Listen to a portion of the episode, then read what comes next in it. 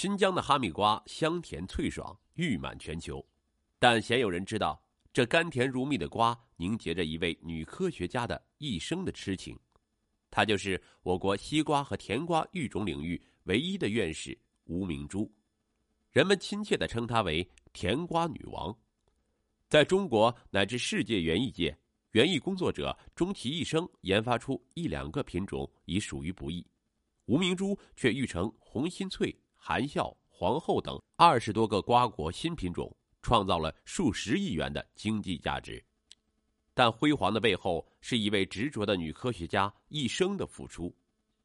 六十多年前，吴明珠怀揣理想，只身从北京奔赴新疆。她的丈夫杨其佑，是我国小麦遗传育种专业的研究生。为了爱情，为了理想，他无怨无悔的来到大漠戈壁支持妻子，献出了自己的汗水和心血、青春和生命。临终时，没有官衔，没有职称。年仅五十七岁，曾任中国工程院院长的宋健说：“吴明珠是值得大书特书的一位女杰。我们共和国是由吴明珠和杨其佑这样的基石铺垫起来的。”二零一九年四月，《吴明珠传》正式出版，讲述了她平凡又伟大的人生。择一事，终一生，不为繁华，亦匠心。其佑，我要到新疆去了。组织上已经批准了，很快就走。一九五五年，新疆维吾尔自治区领导专程到北京向中央要人才，特别是园艺人才。得知这一消息，从西南农学院园艺专业毕业的吴明珠，感觉自己好像激情四溢的火球，坚定而热切的递交了到新疆工作的申请。在申请获批后，吴明珠兴冲冲的来到北京农业大学。在实验室告诉男朋友杨其佑这一消息，吴明珠和杨其佑均是西南农学院的首届大学生，吴明珠读的园艺专业，杨其佑读的农学专业。没上大学前，吴明珠是个娇小姐，人长得清秀，同学们说她漂亮，喊她校花，但是又说吴明珠行动麻利快捷，像一个男孩。吴明珠不想当校花，就干脆把头发剪掉。成了一个利落的假小子。当时在校学生会里，杨其佑是学生会主席，吴明珠是团支书。一次在组织节目活动中，同学们起哄吴明珠和杨其佑共同出一个节目，吴明珠却爽快的答应了。舞台上，杨其佑拉着二胡，胡琴声悠扬婉转，吴明珠唱歌，歌声清脆响亮。杨其佑的沉稳和吴明珠的甜美相得益彰，一种情愫慢慢的在两人之间生长，那就是青春年华特有的爱情。毕业前夕，杨其佑考上了北京农业大学小麦专家蔡旭的研究生，吴明珠被分配到四川重庆西南农林局经作处工作。分别之际，这对同窗四年的青年终于确立了恋人关系。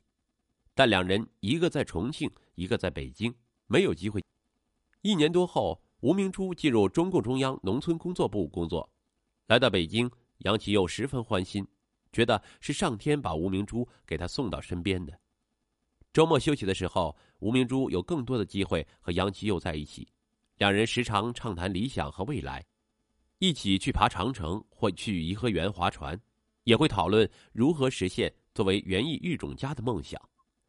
吴明珠告诉杨其佑，自己希望到生产第一线去，最好是到边疆去，到新疆去，因为那里的地理条件适合培育各种水果。学园艺的人只有去到田间地头，才能做出实实在在的成绩。杨其佑很支持吴明珠的想法。作为北京农业大学的研究生，他深知，不管是何种植物，只有脚踏实地的在田间地头，才能培育出优良的品种。正是在那时，吴明珠和杨其佑就商量好，不论谁先得到去基层工作的机会，对方都要积极支持。虽然吴明珠和杨其佑对支援边疆早已达成共识，但当事实就在眼前的时候，杨其佑还是有些吃惊。他问吴明珠：“已经决定了吗？你爸爸妈妈知道不？”吴明珠说：“我到边疆就是去做实际工作，他们会支持的。”吴明珠的话又急又快，抑不住满脸的喜悦。杨其佑又担心的问：“你伤口好了吗？好了再走，行吗？原来吴明珠因为一个淋巴结核化脓，不久前还做了一个开刀手术，伤口还未痊愈。吴明珠回答道：“没事了，都快好了。”杨奇又沉默了一阵又静静的看着吴明珠，好一阵儿才问道：“我毕业后也去新疆吗？你知道新疆不适合种小麦。”吴明珠愣了一下，叹了口气说：“这个嘛，我也没有想那么多，我先去新疆再说吧。”杨奇又再次沉默了一阵儿但还是慎重的对吴明珠说：“我们有约在先，现在你先获得机会，我会支持你。”吴明珠则真诚的说道：“我希望这是我们共同的事业，我需要你的帮助。”十一月底，吴明珠奔赴新疆，交通工具是大卡车，寒风凛冽，西北风刮脸刺骨。吴明珠把预备好的军大衣穿上。把厚围巾裹在头上和脸上，只露出两个眼睛，好奇的张望着外面的世界。随着车子行进，大片草原开始出现，但沿途很少看见有炊烟的人家。越往西行，戈壁沙漠慢慢出现在眼前。吴明珠一行在路上颠簸了半个月的时间，他在心中默想：边疆土地太宽阔，太需要人建设了，我的选择是正确的。吴明珠报到的单位是新疆地委农村工作部，迅速把简单的行李安置好，吴明珠就向领导汇报了自己希望到基层去考察的想法。领导派了一位维吾尔族青年骑马引领吴明珠到各乡查看瓜果情况。吴明珠经过多方考察，认定鄯善县是个培育瓜种的好地方。一九五六年八月，他申请调至鄯善县农业技术推广站。开始他培育瓜种的第一步，瓜种资源收集。吴明珠从小在江南长大，身体柔弱，鄯善的生活对他是一场严峻的考验。这个身高只有一米五五、体重才三十多公斤的南方姑娘，凭着不肯服输的狠劲儿，很快学会一口流利的新疆语。年轻的吴明珠身体感受着风沙的扑打、烈日的烧烤，但内心却充满奔向远大目标的快乐。感觉自己像奔跑在蓝蓝的白云下面的马儿，像云，像雨，又像风。当地农民都喜欢上了这个教他们学科技的南方姑娘，夸她像公鸡毛那样美丽，像钢铁那样坚强，还给她取了一个美丽的维吾尔族名字阿依木汗，意思是月亮姑娘，有着金子般的美丽心灵。落户鄯善农技站后，吴明珠学会了骑马。在辽阔的大戈壁和大沙漠里，当吴明珠骑着马在阳光下奔跑的时候，他感到无比的踏实和愉悦。他写信告诉在北京的男友杨其佑：“这是一个物种宝库，一定可以选育出优质新种。”杨其佑心里也很高兴。作为植物遗传学专业的研究生，杨其佑深知物质资源收集工作的重要性，但他打算给吴明珠开个玩笑，于是他给吴明珠回信说。我研究生即将毕业，导师希望我留下当助教，而重庆母校希望我回去工作，我可能去不了新疆了，怎么办呢？